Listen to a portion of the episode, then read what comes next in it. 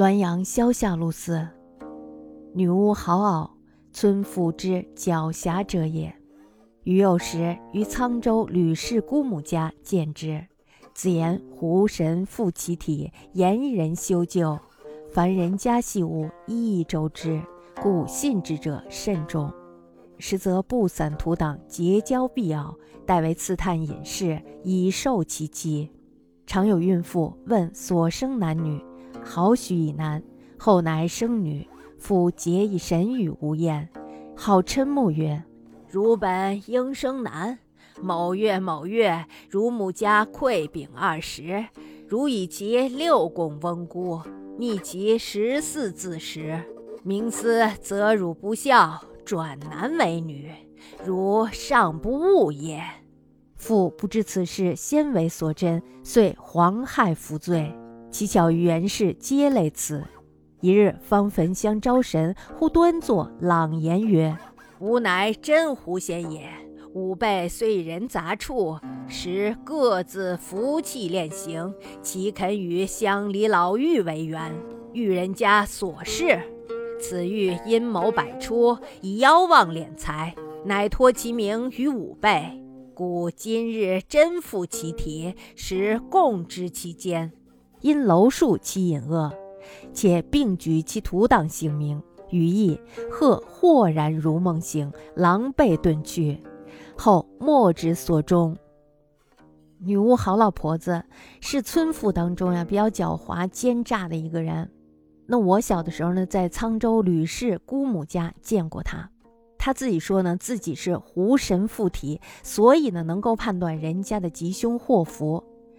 凡是人家的琐碎家务，他都一一知道，而且呢，非常的详细。所以呢，相信他的人就特别的多。那么实际上是他分派了许多的同伙到各处结交那些婢女啊、老妈子等这种下人，然后呢，刺探别人家的隐情，这样呢，以便达到他欺诈行骗的目的。曾经呀，有一个孕妇，然后就问这个好事了，说：“你看我生的是男还是女呀？”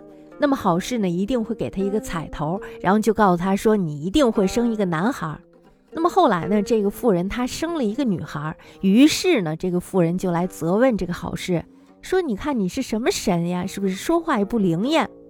那么这个好事呢，他就瞪着眼睛说：“哼，你本来呀应该是生一个男生的，可是呢，你在某年某月，你娘家送来了二十个饼，但是呢，你只拿了六个供奉你的公婆。”其余的十四个你都自己藏起来吃了，那么阴司呢就会责怪你不孝，所以呢转男成女，你还不知道醒悟吗？